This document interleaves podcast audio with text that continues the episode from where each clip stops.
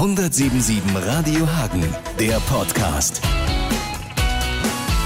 Herr Dehm, wir haben uns getroffen, um über die ersten in etwa 100 Tage zu sprechen. Ganz sind es ja noch nicht 100, aber fast, ähm, die Sie als Oberbürgermeister in Hagen verbracht haben. Wie geht es Ihnen denn heute? Es geht mir ausgesprochen gut. Mir macht äh, dieses Amt sehr viel Freude und äh, ich hoffe, das bleibt auch so in den nächsten Monaten und Jahren. Sie sind aus Mülheim, also direkt aus dem Ruhrgebiet, ähm, nach Weringhausen gezogen. Wie gefällt es Ihnen da? Wir fühlen uns da sehr wohl. Wir haben es auch, denke ich, richtig gemacht. Insbesondere die Nähe zur Stadt ist natürlich auch ausschauend praktisch.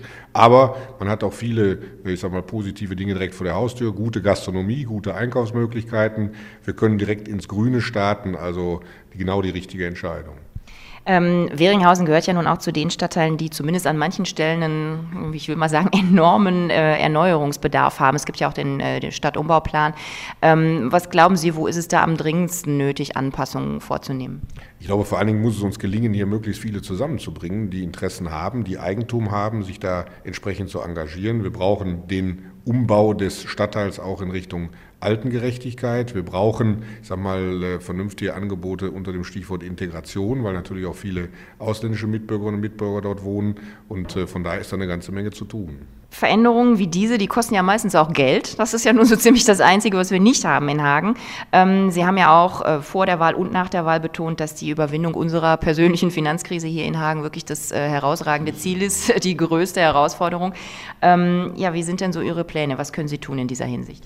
Also es geht im Moment natürlich darum, die im Prinzip schon, schon beschlossenen Sparpakete konsequent abzuarbeiten. Es hat äh, den Bericht der Zukunftskommission gegeben mit dem sicherlich ambitionierten Ziel, 90 Millionen Euro strukturell einzusparen, das heißt jedes Jahr einzusparen. Hier sind etliche große Brocken drin, insbesondere die Reduzierung der Personalkosten, die Verbesserungen im Bereich der Ergebnisse der städtischen Beteiligungen, um nur einige Beispiele zu nennen. Und wir bereiten im Moment die Strukturen vor, um diese Aufgaben auch wirklich in dem gesetzten Zeitrahmen umsetzen zu können. Also das sind alles Dinge, die sind schon beschlossen. Die Strukturen bereiten Sie vor, sagen Sie. Ähm, haben Sie denn wirklich nach diesen 100 Tagen jetzt das Gefühl, dass Sie da auch was bewegen können? Also dass sich da wirklich was tut? Oder ist das eigentlich alles noch viel schwieriger, als Sie ursprünglich gedacht haben? Also ich bin schon sicher, dass man was bewegen kann. Am Ende wird die Frage spannend sein, ob man wirklich jetzt exakt auf Heller und Pfennig dieses Ziel erreicht. Aber mir geht es auch äh, vor allen Dingen darum, tatsächlich diesen Prozess erstmal einzuleiten, den Kurs zu, zu ändern, die Verwaltung, die Politik mitzunehmen auf diesem Weg, dass wir wirklich auch Entscheidungen treffen müssen. Und ich bin da nach wie vor recht zuversichtlich. Ähm, wenn wir mal ein bisschen ins Konkrete gehen, uns mal ein paar konkrete Projekte angucken. Also wir haben ja Ratsbeschlüsse zu verschiedenen Themen. Wir haben Ratsbeschluss zum Neubau des Tierheims, ähm, zur Ausbildung im Konzernstadt, ähm, zum Umgang mit der Vergangenheitsbewältigung in Sachen Derivate und ähm, die, die Probleme, die uns daraus erwachsen sind. Alle diese Beschlüsse, die gefallen aber dem Regierungspräsidenten nicht. Ähm, ja, ist eine schwierige Situation. Wofür gibt es dann überhaupt noch den Rat? Wofür gibt es dann noch den Oberbürgermeister, wenn man immer davon ausgehen muss, der Regierungspräsident kommt ohnehin daher und äh, kassiert das wieder ein, weil es eben möglicherweise unseren Konsolidierungsbemühungen entgegenläuft? Es bleibt natürlich dabei, dass wir näher dran sind an den Themen, an den Problemen, an den Menschen. Deswegen glaube ich schon, dass es sehr sinnvoll ist, dass wir zunächst mal auch die, die Entscheidungen treffen, dass wir den Kurs bestimmen. Aber wir müssen uns mehr und mehr daran gewöhnen, dass wir natürlich aufgrund der desolaten Haushaltssituation tatsächlich unter Aufsicht stehen und in unserer Selbstständigkeit auch. Und auch das merke ich, fällt natürlich auch gerade vielen politischen Entscheidungsträgern schwer, auch ein Stück eingeschränkt sind. Ich glaube, es wird in dem Moment einfacher, wo ganz deutlich auch belegt wird, dass wir auf dem richtigen Weg sind, diesen auch konsequent gehen. Deshalb ist auch für mich so wichtig, dass wir weiterhin mit dem Regierungspräsidenten über die Zukunftskommission auch ständig im Kontakt sind, dass es eben nicht nur hin und wieder Erlasse gibt und böse Briefe wechselseitig, sondern dass wir immer wieder miteinander sprechen. Und auch wenn es an der einen oder anderen Stelle sicherlich noch hakt, bin ich mir sicher, wir sind da auf dem richtigen Weg und das wird auch funktionieren. Denn eins muss man immer wieder sagen, es ist unsere Aufgabe, diese Stadt äh, an die äh, Rahmenbedingungen der Zukunft anzupassen. Hier hat tatsächlich der, der Regierungspräsident, die Kommunalaufsicht hat eine Aufsichtsfunktion, aber wir müssen eigentlich den Weg äh, gehen und es ist kein Ringkampf zwischen Stadt und Kommunalaufsicht, einen Haushalt zu konsolidieren, sondern es ist eine gemeinsame Aufgabe. Viele sagen ja, ähm, wenn der Schwerpunkt dieser Aufgabe bei uns liegt, ähm, dann schaffen wir das sowieso nicht, weil wir einfach so weit schon sind, dass wir aus eigener Kraft gar nicht mehr aus der Misere herauskommen. Was sagen Sie denen? Das wird so nicht sein. Ich glaube schon, dass wir eine ganze Menge hier vor Ort in Hagen auch noch äh, ändern können, ändern müssen und dass wir auch einen nennenswerten Beitrag zu dieser Haushaltskonsolidierung leisten. Was wir tatsächlich, glaube ich, nicht aus eigener Kraft komplett schaffen, ist den vollständigen Ausgleich, wenn man vor allem die Altschulden sich ansieht. Aber auch da gibt es erste Überlegungen im Land. Es wird ja gesehen, dass die Kommunen mehr und mehr hier unter Druck geraten oder sogar schon unter der Wasseroberfläche sind, wenn wir realistisch sehen. Wir müssen nur deutlich machen und auch dann wird eben die Hilfe nur einsetzen. Wir tun unseren Teil dazu. Wir machen unsere Hausaufgaben selber. Man kann dann und muss dann auch darüber sprechen, wo wir Unterstützung brauchen. Aber ich bringe auch immer wieder in Erinnerung, die Schuldensituation ist nicht nur in der Kommune desaströs, sondern auch im Land ist sie extrem hoch. Ich habe bei einer Veranstaltung in den letzten Tagen bei einem Landesminister vorgehalten, dass sogar die Pro-Kopf-Verschuldung äh, im Land höher ist, vergleichbar als in Hagen. Damit will ich nichts verbessern. Ich will aber deutlich machen an zwei Stellen. Einerseits können wir nicht erwarten, dass Geldregen aus Düsseldorf kommt. Andererseits sollte man aber auch nicht mit dem moralischen Zeigefinger ständig hinter uns her sein. Ich glaube, beides ist richtig. Ähm, Im Zusammenhang mit den Sparbemühungen geht es natürlich immer wieder auch um kulturelle Einrichtungen, ums Theater. Jetzt waren Sie ja Anfang Januar bei äh, dem Theaterförderverein, da sind Sie mit Spannung erwartet worden. Ähm, dieser Verein ist relativ einflussreich, politisch und gesellschaftlich. Die haben da schon irgendwie ein ganz schönes Pfund, mit dem Sie wuchern können. Ähm, da haben Sie ein Plädoyer gehalten für den Erhalt des Theaters als Ganzes. Sie haben aber auch gesagt, es geht natürlich nicht ähm, mit dem Zuschussbedarf, den es jetzt hat. Ähm, was kann man da tun? Was haben Sie für Ideen, wie wir das ändern können?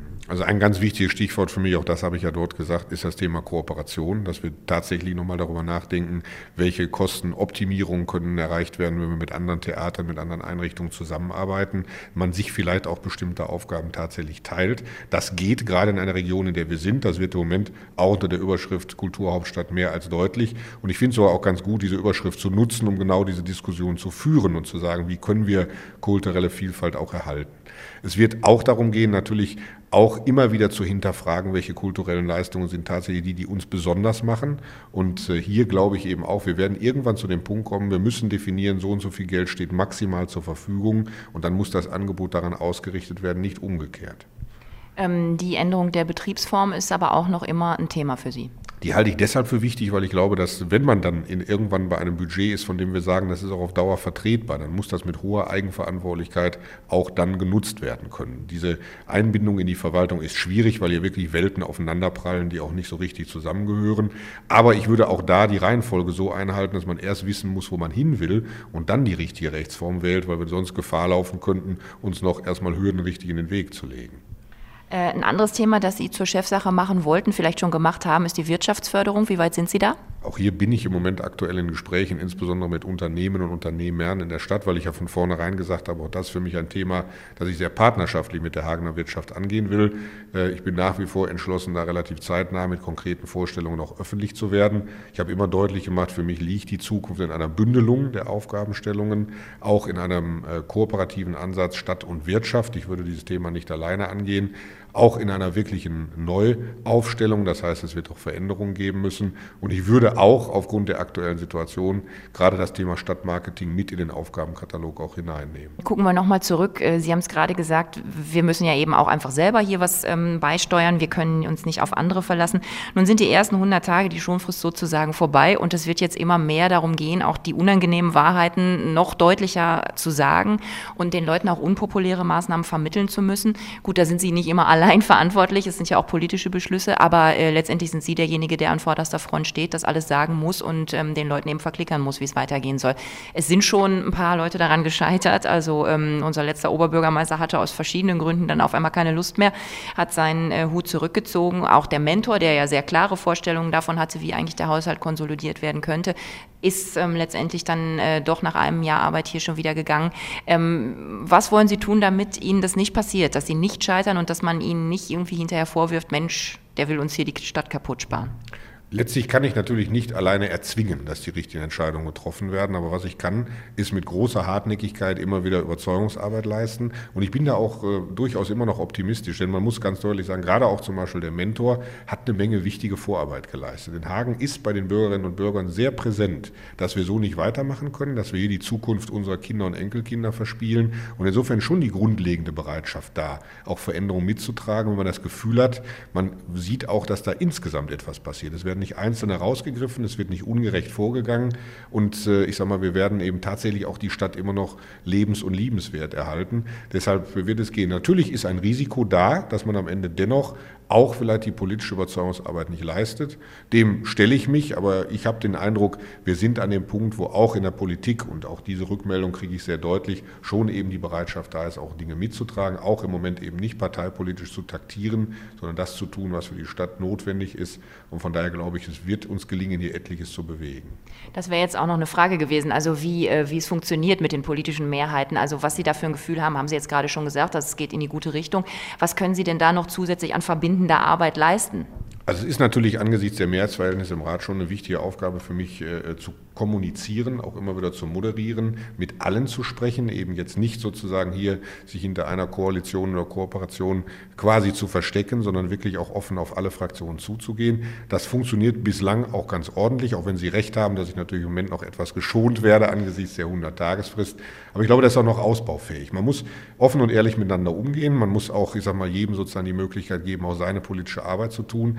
Was mich eigentlich sehr optimistisch stimmt, ist, dass, dass der persönliche Umgang ausgesprochen positiv ist, ganz generell im Rat, dass da wenig Ruppigkeiten an den Tag gelegt werden. Das war schon im Wahlkampf so, was ich als sehr positiv empfunden habe und ist auch jetzt in den ersten Wochen und Monaten der neuen Ratsperiode so gewesen. Und ich werde auch viel daran setzen, das zu pflegen, weil wir können und müssen an verschiedenen Stellen unterschiedlicher Meinung sein, aber es verbindet uns alle, dass wir hier wirklich an der Zukunft dieser Stadt arbeiten wollen und diesen ernsthaften Willen spüren Sie bei jedem einzelnen Ratsmitglied. Anderes Thema nochmal, hatten wir vorhin schon kurz angesprochen. Sie äh, sind aus dem Ruhrgebiet, das haben wir gesagt und ähm, Kulturhauptstadt Ruhr 2010 ist gerade auch schon mal angeklungen. Ähm, das ist immer noch so ein bisschen was, wo wir hier in Hagen ja ein kleines Identitätsproblem haben. Einerseits finden wir das natürlich toll. Wir feiern sehr, sehr gerne jetzt auch die Kulturhauptstadt mit, freuen uns sehr äh, auf die Veranstaltungen, die da kommen.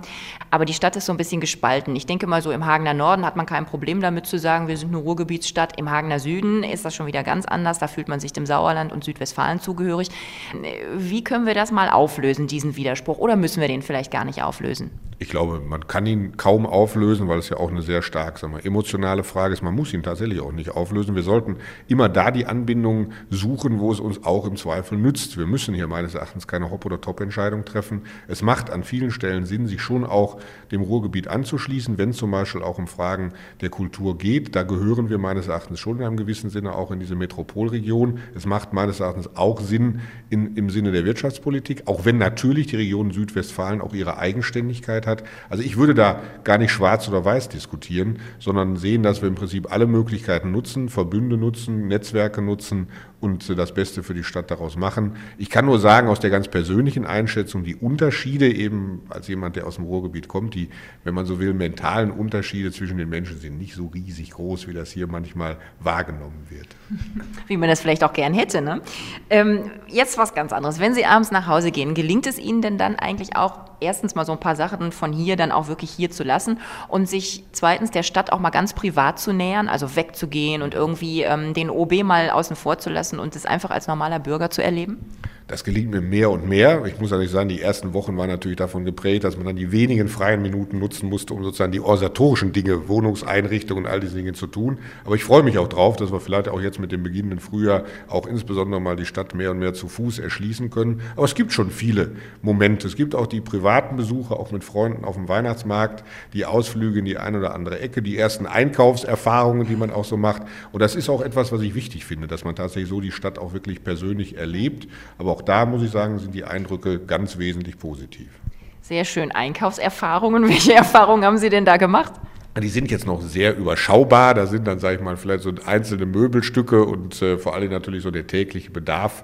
Ähm, aber eben darüber lernt man ja die Stadt auch tatsächlich besser kennen. Da gehört natürlich auch mal im Zweifel die Imbissbude zu in der Nähe oder auch das nette Restaurant. Also all diese Dinge machen im Moment einen ganz guten Eindruck. Wie geht es Ihrer Familie damit? Ausgesprochen gut. Man muss sich natürlich daran gewöhnen, zumal wir im Moment ja noch so ein bisschen auf zwei Stationen verteilt sind, äh, da die Kinder ja noch in Mülheim zur Schule gehen. Aber das funktioniert. Die Familie ist auch gerne hier, auch das freut mich sehr, nutzt jede Möglichkeit dann auch, auch hier zu sein, eben auch mit mir gemeinsam die Stadt zu entdecken. Von daher läuft es ganz ordentlich, auch wenn natürlich gelegentlich auch mal die Töchter sagen, ein bisschen mehr Zeit für uns können sie auch mal haben. Wobei bei Töchtern in dem Alter es dann auch so ist, wenn man dann Zeit hat, dann sind sie in der Regel weg. Könnte man denn sagen, Hagen ist Ihre neue Heimat? Das ist schon so. Und ich glaube, da werden wir auch mehr und mehr reinwachsen. 177 Radio Hagen, der Podcast.